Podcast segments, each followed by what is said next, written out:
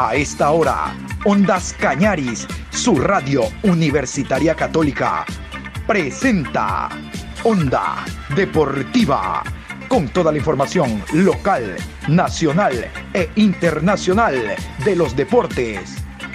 Comenzamos.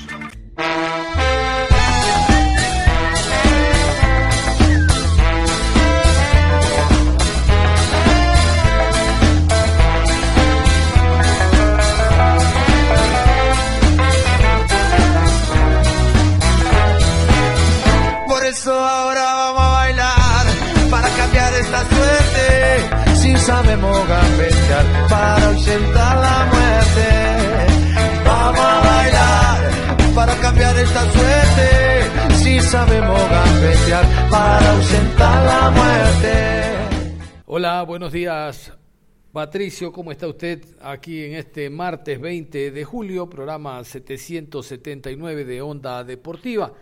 Vamos a hablar de lo que ha sido la primera fase de la Liga Pro es verdad, el día domingo finalizó con el ganador, que es el Club Sport Emelec, pero oficialmente la fecha finalizó el día de ayer con el encuentro 9 de octubre Católica.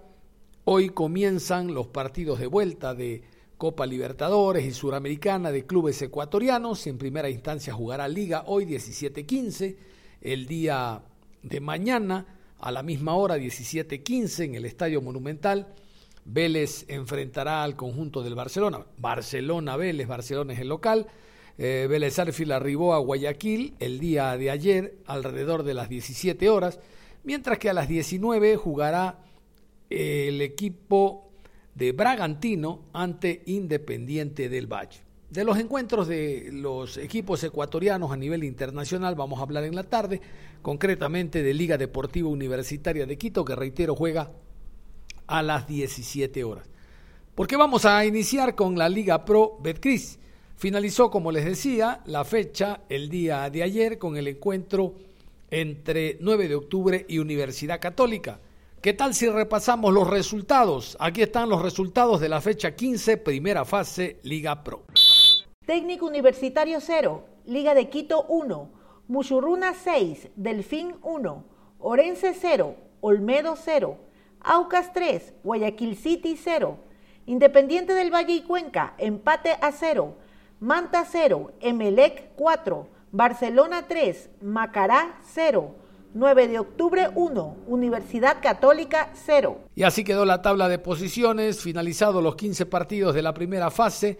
Reiterar que el campeón fue el Club Sport Emelec ganando de punta a punta y está ya clasificado para ser representante de Ecuador 1 o 2 en Copa Libertadores de América. Por el momento es finalista. Aún no sabemos si jugará final o será campeón directo en caso de repetir eh, su éxito en la segunda fase. Lo cierto es que los números no mienten. Los números son estos, tabla de posiciones. En la primera casilla, Emelec con 34 puntos más 15. Segundo Barcelona, 31 puntos más 18. Tercero, Independiente del Valle, 27 puntos más 9. Cuarto, Universidad Católica, 25 puntos más 11. Quinto, Muchurruna, 25 puntos más 8. Sexto, Liga de Quito, 25 más 3. Séptimo, Macará, 23, 0 gol diferencia. Octavo, 9 de octubre, 20 puntos más 1. Noveno, Aucas, 19 puntos más 1. Décimo, Delfín, 18 puntos menos 6. Décimo primero, Deportivo Cuenca, 16 puntos menos 4. Décimo segundo, Manta, 16 puntos menos 7. Décimo tercero, Técnico Universitario, 13 menos 6. Décimo cuarto, Orense, 12 puntos menos 10. Décimo quinto, Guayaquil City, 10 puntos, menos 19. Décimo sexto, Olmedo, 9 puntos, menos 14. Esta es la fecha, la fecha número uno, segunda fase de la Liga Pro, a jugarse entre viernes, sábado, domingo y lunes. Duro, duro tiene el Deportivo Cuenca, eh, recibe al Emelec, recibe al Emelec en la ciudad de Cuenca, en el estadio Alejandro Serrano Aguilar en primera fecha. Pero mejor Vamos con todos los partidos, los ocho encuentros de la primera fecha, segunda fase, Liga Pro Betcris. Viernes 23 de julio, 19 horas, Aucas frente a Muchurruna. Sábado, 15 horas, Olmedo versus Universidad Católica.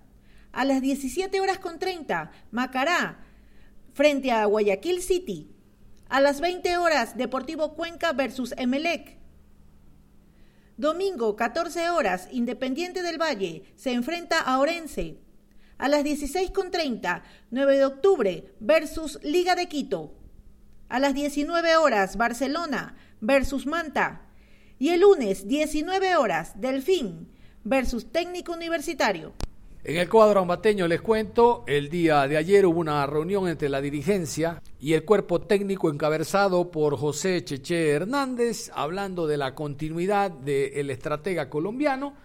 Bueno, eh, la resolución final estuvo dividida. Unos querían que el técnico se vaya, otros que continúe. Que a estas alturas cambiar de técnico, nada que ver. Muchos de los jugadores que han arribado eh, forman parte de la reestructuración que le ha echado mano Cheche Hernández. Lo cierto es que se espera que esta fecha, que el técnico, como escuchaban ustedes, va a jugar el próximo día lunes, puedan ser habilitados porque están inscritos los dos jugadores extranjeros. Onda Deportiva. Muy bien, estos son otros números. Esta es una estadística de lo ocurrido hasta el momento, finalizada la primera fase, 15 fechas Liga Pro.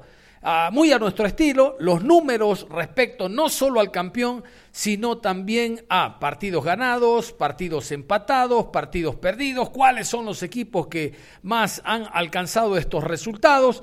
También el tema de directores técnicos, les adelanto, si han ido cuatro, hay uno que está como cucaracha en pico de gallina. Le dicen, mm, no, mejor no se lo digo. Esperemos a ver si ocurre. No quiero ser malilla. Vamos a escuchar los números del campeonato.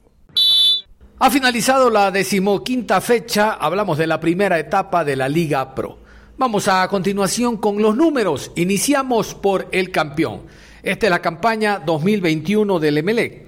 De 15 partidos jugados, Emelec jugó 7 de local, 8 de visitante. La fecha 1, Emelec 4, Cuenca 1, Joao Rojas, Aníbal Leguizamón, Facundo Barceló y Alexis Zapata. Fecha número 3, Emelec 1, Delfín 0, Facundo Barceló. Fecha 5, Emelec 0, 9 de octubre 1. Fecha 7, Emelec 1, Liga de Quito 1. Alejandro Cabeza. Fecha 9, Emelec 2, Técnico 0, Romario Caicedo y Facundo Barceló. Fecha 12, Emelec 1, Guayaquil City 0, Sebastián Rodríguez. Fecha 14, Emelec 0, Independiente del Valle 0, presencia de Bar.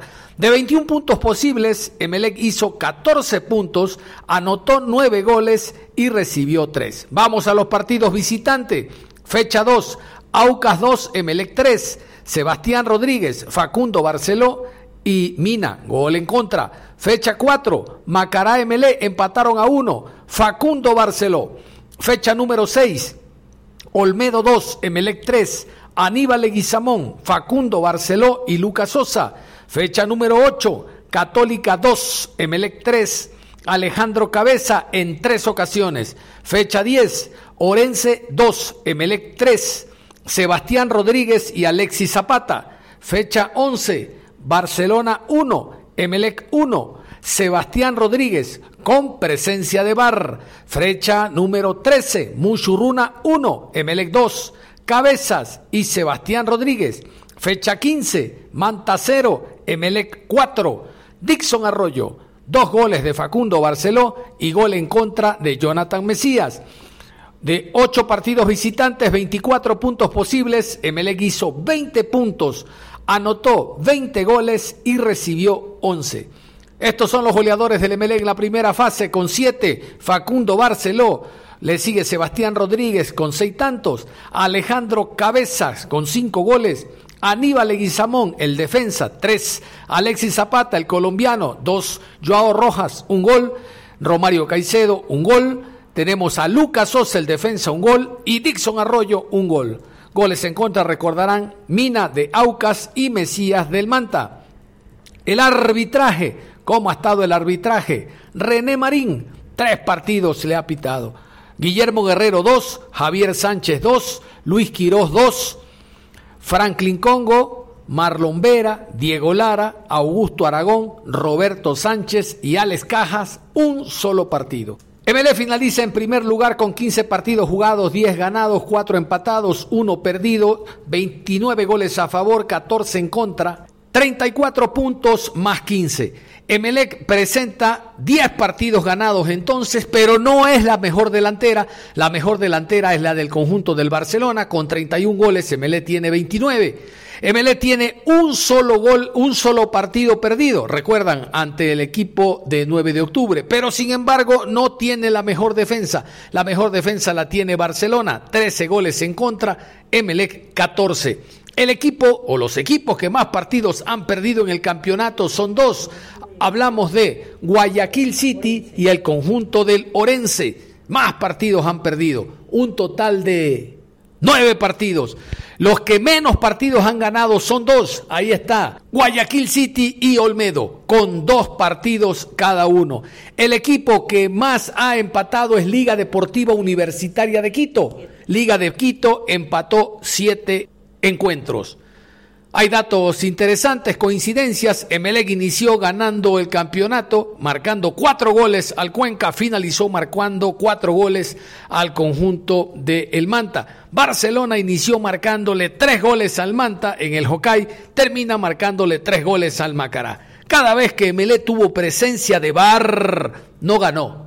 No ganó, empató ante el conjunto de Independiente empató ante el Barcelona y lo que es peor, siempre le expulsaron un jugador con presencia de VAR. El VAR no es para el Emelec. El técnico del Emelec, Ismael Rescalvo, tuvo un rendimiento del 76%. A propósito de directores técnicos, cuatro. Cuatro se fueron en esta primera etapa. Iniciamos por Sociedad Deportiva Aucas. Chao, Darío Tempesta. Bienvenido. Héctor Vidoglio, técnico argentino-venezolano. Se fue también el director técnico del Liga Deportiva Universitaria de Quito. Hablamos del uruguayo Pablo Repeto. Llegó otro uruguayo. Es el caso de Pablo Marini. En el Deportivo Cuenca se fue el argentino Guillermo Duró. Llegó el uruguayo Guillermo Sanguinetti. Y en el conjunto del Olmedo se fue el argentino Juan Pablo Troviani, llegó el ecuatoriano César Ramos. Los números del campeonato ecuatoriano Liga Pro Betcris 2021, primera fase. Onda Deportiva. Gracias a don Jorge Verdugo, el hombre que maneja las comunicaciones en el Deportivo Cuenca, tenemos a continuación algunos jugadores invitados. Nosotros somos el vínculo para que ustedes, los oyentes, los hinchas del Cuenca, estén informados de lo que hace el Expreso Austral. Vamos a, continuación con Juan Carlos Peña, elegido como uno de los mejores jugadores en el empate a cero que alcanzó el Deportivo Cuenca en Sangolquí ante Independiente del Valle no solo que fue un punto muy importante ante un rival de los grandes del fútbol ecuatoriano, sino que significó, según los que observaron el partido, un cambio total, radical en cuanto a la estructura futbolística en relación a lo, que presentaba con Guillermo Duro. Juan Carlos Peña, a continuación. Buenos días. Eh, bueno, el partido de ayer estuvo muy complicado porque sabemos que Independiente es un equipo que te maneja muy bien el balón pero gracias a Dios se sacó un empate, un punto, sumamos y bueno, la idea del profe fue que mantengamos el orden, que no demos espacios y resultó. ¿Cómo te sentiste, Giancarlo? Eh, bueno, la verdad muy bien, eh, con Biojo me siento muy bien, la verdad es un compañero que te ayuda bastante y gracias a Dios se, se mantuvo el 0-0. La oportunidad que te dio el profe Sanguinetti sin duda no la desaprovechaste ayer. Eh, bueno, la verdad sí estaba muy motivado porque venía sin jugar, eh, la verdad, y mantenerme en ese puesto y, seguir para adelante. Es un punto que sirve mucho ante un rival muy difícil que presionó todo el partido. Eh, claro, todo lo que sume es bueno y la verdad que Independiente es un equipo que, como te digo, maneja muy bien el balón y supimos manejar también el partido. ¿Cuál es el mensaje que le das a la hinchada, Giancarlo? que nos sigan apoyando y que este segundo semestre vamos a dar mucha alegría. ¿Para qué está este Deportivo Cuenca? Bueno, Deportivo Cuenca ahora con, no, con una nueva idea del cuerpo técnico creo que es para que dé muchas alegrías, eh, estemos peleando un cupo a una Sudamericana y por qué no una Libertadores. Vamos un poco a tu vida personal. ¿Cuántos años tienes? ¿En qué equipos has jugado, Giancarlo, para que la gente te conozca? Eh, bueno, yo tengo 23 años, eh, nací el 5 de abril. bueno, yo empecé en Racing Junior en, en Aguario, en el Oriente, de ahí pasé a la Liga de Quito, a la Sub-14 y de ahí al Nacional. Ahí me formé y ahora estoy aquí en este grandioso equipo. ¿Cuál es tu objetivo? ¿Llegar a una selección, jugar en el fútbol internacional? Eh, seguir eh, jugando bien, como lo hice ayer, y, y por qué no una selección y, y estar convocado en la eliminatoria. Ingresó a la variante en el partido ante la lesión de Brian Eras. Hablamos de Jerónimo Costa, el arquero eh, que no tuvo mayores inconvenientes, tiene mucha experiencia actuando en algunos clubes en el país. También sobre lo que aspira para los próximos encuentros el arquero Costa, compartimos la nota. Bien, eh, bien, bien, tranquilo. Ahora empezando la, la semana, eh, bueno, terminamos la, la primera etapa y bueno, ya arrancamos la, la segunda y bueno, pensando en el, en el partido el día sábado. ¿Cuál es la evaluación que se hace a nivel general de esta primera etapa, Jero? 16 puntos, 15 partidos, eh, media tabla más o menos. ¿El Cuenca está para más? Creo, sí, sí, creo que los, esa rachita un poquito negativa que tuvimos de 4 o 5 partidos que no, que no pudimos eh, sacar puntos, analizando un poco bien los partidos y más que, más que nada el funcionamiento y los goles, eh, son resultados un poco mentirosos, creo que podríamos haber, haber sumado algún puntito más, pero, pero bueno, siempre, siempre pasan a veces esas, ese tipo de racha. Eh, pero bueno, lo importante es que creo que terminamos bien, ganamos, le ganamos a técnico acá de local, sacamos un buen empate el otro día y, bueno, como te digo, ahora empezamos la, la segunda etapa, eh, justo nos toca con el, con el ganador de la primera etapa, creo que es el partido de esos que son diferentes y lo vamos a trabajar seguramente de esa manera y, y como dije antes, ojalá el, el día sábado pueda hacer las cosas de la mejor manera. ¿Cómo le sientes al grupo luego de, del cambio que hubo de entrenador, de la nueva metodología con, con Guillermo Sanguinetti? ¿Cómo es el grupo para tu criterio? No, bueno, obviamente cuando hay ese tipo de cambios, eh, normalmente el jugador, eh, como que por ahí el que no venía jugando, por ahí que no estaba teniendo mucha, mucha regularidad con, con Guillermo Duró, bueno, viene un técnico nuevo, uno se puede mostrar de otra manera, entonces eh, siempre pasa. Yo todos los años que he tenido experiencia, siempre por ahí el, el cambio de técnico, que venga gente nueva, otro tipo de trabajo, eh, motiva porque bueno, uno se quiere mostrar con, con el nuevo cuerpo técnico, entonces creo que en ese, en ese aspecto eh, los chicos están trabajando bien. Ahora esperemos que esta semana también puedan habilitar a los compañeros que, que vinieron a sumar. Ya, ya se puede sumar Lucas también que, que vino, que viajó. Eh, Eric, bueno, los chicos que por ahí tuvieron algunos problemitas, de a poquito también creo que se van a, se van a ir acoplando y se van, se van a ir sumando los trabajos. Y bueno, eso es importante para, para tener una, una buena cantidad de jugadores a disposición y, bueno, terminar esta, esta última etapa del año de la mejor manera. El sábado, el momento en el que Brian tuvo que salir por la lesión, ¿qué sentiste? ¿Cómo, cómo, cómo estuvo el tema? ¿Listo No, siempre? Creo que como todos eh, nos sorprendió un poco. Yo sinceramente en un primer momento pensé que era el, el aductor, que él había tenido un, un pequeño problemita días atrás eh, con el tema de la distensión del, del aductor. Yo sinceramente pensé que había sido el aductor, pero con, de la manera que cayó y de la manera que, que por ahí se, se escuchó un poco el, el grito de él, al toque me di cuenta que algo le había pasado. No pensé que era la, la rodilla, sinceramente pensé, como digo, el- que era que era el aductor, pero bueno, enseguida eh, me preparé y nada, uno ya tiene cierta experiencia. eh, no es la primera vez que me toca entrar a veces así al, cambio. Entonces, nada, con la tranquilidad del caso, me sentí muy a gusto porque, bueno, todos los compañeros que tenía ahí en la banca, incluso los del cuerpo técnico, Marcelo, todos ustedes me, me- también me dieron esa, esa palabra de aliento que a veces es importante.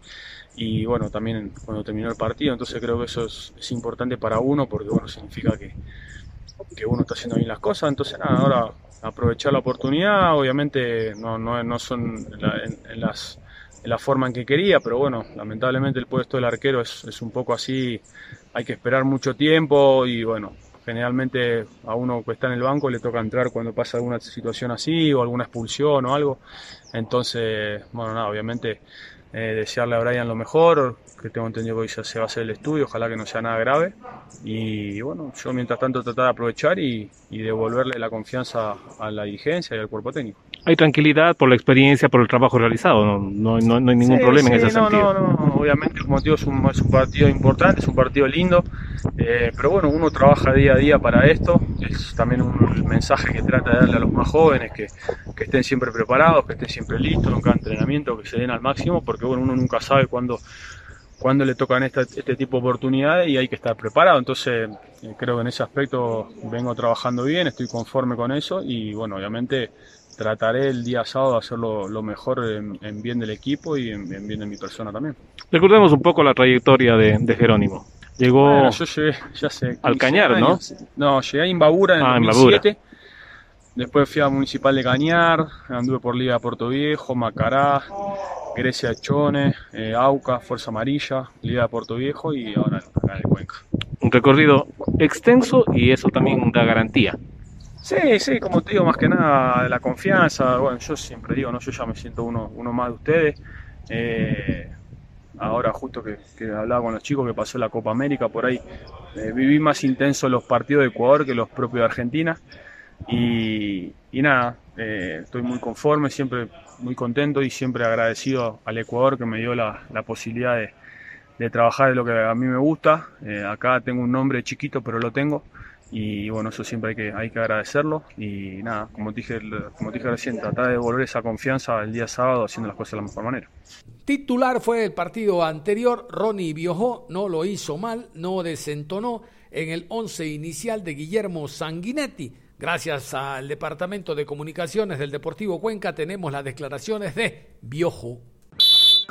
Un partido muy importante para todos porque venimos haciendo las cosas de la mejor manera, veníamos trabajando y creo que lo demostramos con orden y disciplina que, que veníamos haciendo las cosas bien. ¿Cuál ha sido su trayectoria, Ronnie? ¿Dónde ha jugado? Pues nada, eh, me tocó debutar en Guayaquil City, hice la formativa en, en Emelet y, y, ahora estoy acá en Cuenca. ¿Cómo le siente al equipo?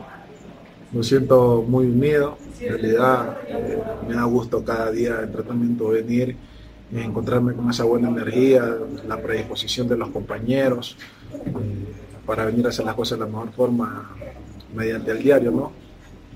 El trabajo del profe Sanguinetti, ¿cómo lo catalogan ustedes? En lo personal, muy importante, porque y sobre todo porque ha venido dando espacio de, a gente que en realidad en algún momento no la tuvo y pues todos estamos luchando para sacar la cosa adelante.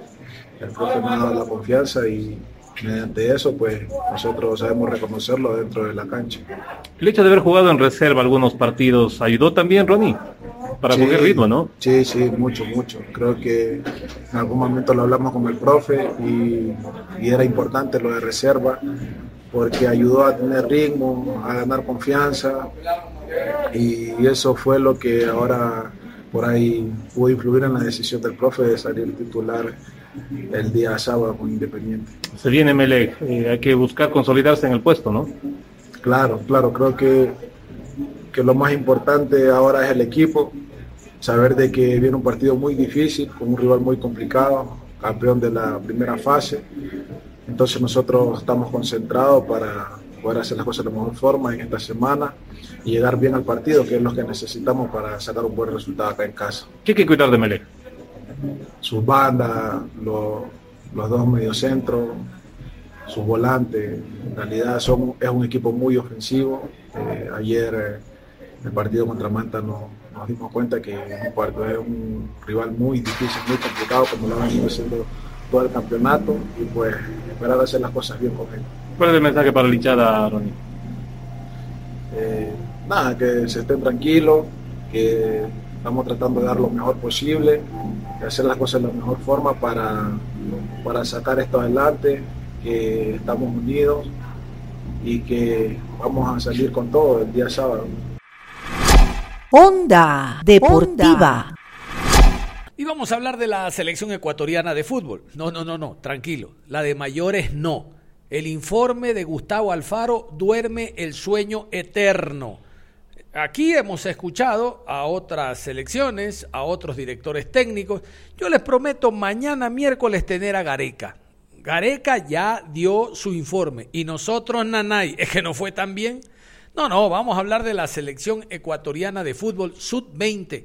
El día de ayer lunes inició un nuevo microciclo de trabajo. Caras nuevas y jugadores que ya han formado parte del microciclo Al frente está Jorge Célico. Yo quiero destacar la presencia de 22 jugadores de 11 clubes. Ya les voy a dar la nómina. Antes déjenme contarles que hoy, ya mismo, a las 10 de la mañana, en la casa de la selección, va a haber un partido amistoso ante el conjunto de la Espoli. Mañana, miércoles 21, en la misma casa de la selección, va a haber otro partido amistoso ante Meridiano. Así se mueve la Sub-20. Sería importante conocer ya a estas alturas el informe de la selección mayor. Miren los muchachos cómo se mueven. Miren los muchachos cómo trabajan de la mano de Jorge Célico. Futuras estrellas de seguro habrá en este combinado porque este es el fuerte de Célico. Sacar nuevas figuras. Pero vamos a la lista, vamos a la nómina. Escuchen los nombres, de seguro dentro de muy poco tiempo algunos de ellos jugará a nivel internacional y nos dará más de una alegría con la camiseta tricolor, no solo sub-20 sino de mayor. Aquí está la nómina, sub-20, 22 jugadores. Justin Mina, Sport Patria, Denzel Quiñones, Guayaquil Sport, Gender Villarreal, Deportivo Meridiano, Junior Ayoví, Guayaquil Sport, Jan Bone, Universidad Católica, Josué Cuero, Universidad Católica, Layan Loor, Club América, Marlon Quiñones, Orense, Oscar Quiñones, Orense, Melvin Díaz, América, Roxon Rentería, Universidad Católica, Ariel Mosquera, Universidad Católica, Daicol Romero, Liga de Quito, Stalin Valencia, Liga de Quito, Silvano Estacio, Emelec, Billington Branda, Atlético Porteño, Franklin Clavijo, Aucas, Justin Robinson, Banife, Jefferson Troya, Liga de Quito, Kenneth Ortiz, América, Jan Chalá, Universidad Católica y Juan Góngora, Universidad Católica. Yo no soy mal pensado, ojo, coincidencias nada más. Hay seis jugadores de la Católica el equipo donde es el presidente de la Federación Ecuatoriana de Fútbol salió de la Católica. Coincidencia, yo no estoy diciendo absolutamente nada, porque hay tres del América, tres de Orenses y tres de Liga. Hay seis de Católica. Yo no sabía que Católica trabajaba a este nivel. Bueno, vamos a continuación con Jorge Célico, el director técnico argentino encargado de todas las categorías de la Federación Ecuatoriana de Fútbol y fundamentalmente de la Sub-20. Tan buen trabajo que ha hecho don Jorge. Vamos a escucharlo. Poder observar y ya afinar la lista de una vez, conversar con los clubes, pedirles a ellos que tengan la, gentileza y la voluntad de poder prestarnos los jugadores este, para hacer un gran papel que es lo que queremos. Nosotros el objetivo es el de máxima, como fuimos en el, en el sudamericano anterior, queremos nuevamente ir con, por lo menos con la fe y con el optimismo de poder conseguir un título. Agradecerle a la gente de tanto de Espoli como del Club Meridiano, que van a venir a jugar entre martes y miércoles. Este, y el objetivo es ese, la evaluación de los jugadores nuevos y la consolidación de la idea de juego de los jugadores que ya vienen trabajando con la selección sub-20, digamos, este periodo tras periodo. Lo de Richard Carapaz es formidable. Esto no nos deja otra eh, escuela que se puede. Esa es la realidad, como aquella selección sub-20 también pudo. Me acuerdo que estando en Polonia, este Carapaz había ganado el Giro de, Italia. Este, y así en todas las disciplinas. Ecuador tiene excelente deportista y quizás lo que más faltaría es creérsela un poco más, en el buen sentido de la palabra. Eh, tener mejor autoestima, mayor autoconfianza este, y creer que somos un país que produce deportistas eh, al mejor nivel. Así que aprovecho también para, para felicitar a Richard Carapaz y esperar nosotros acercarnos a algo de lo que él ha conseguido. Cerramos la información deportiva a esta hora de la mañana con este repaso de lo que ha sido la primera fase de la Liga Pro jugada las 15 fechas. Ya conocen a ustedes los rivales próximos, cómo se van a enfrentar a partir del viernes, primera fecha, segunda fase Liga Pro Betcris, Deportivo Cuenca, sábado 20 horas, de seguro con transmisión de Ondas Cañaris, tendremos el encuentro Deportivo Cuenca ante el MLE. Yo los invito en la tarde, después de las 13 horas con 30, después del noticiero de nuestro amigo Juan Pablo Moreno, vamos a estar nosotros con El informe de Liga Deportiva Universitaria de Quito, hoy 17 horas con 15, enfrenta al equipo del gremio. Tenemos ya la posible alineación. Esto es lo que ha indicado Pablo Marini esta mañana en la concentración. Tendremos también algunos detalles de eh, cómo se preparan otros equipos en torno a este torneo hablo de Suramericana, Independiente, Copa Libertadores, Barcelona, y a la noticia trágica del día, la muerte del hijo del director técnico Francisco El Chiqui Arce. Falleció en Asunción, víctima de un accidente de tránsito, y es por eso que el choque Fluminense Cerro, que se debía jugar el día de hoy, se posterga para el 3 de agosto. Cerramos entonces la información. Usted manténgase, manténgase en sintonía de Ondas Cañaris, su radio universitaria católica.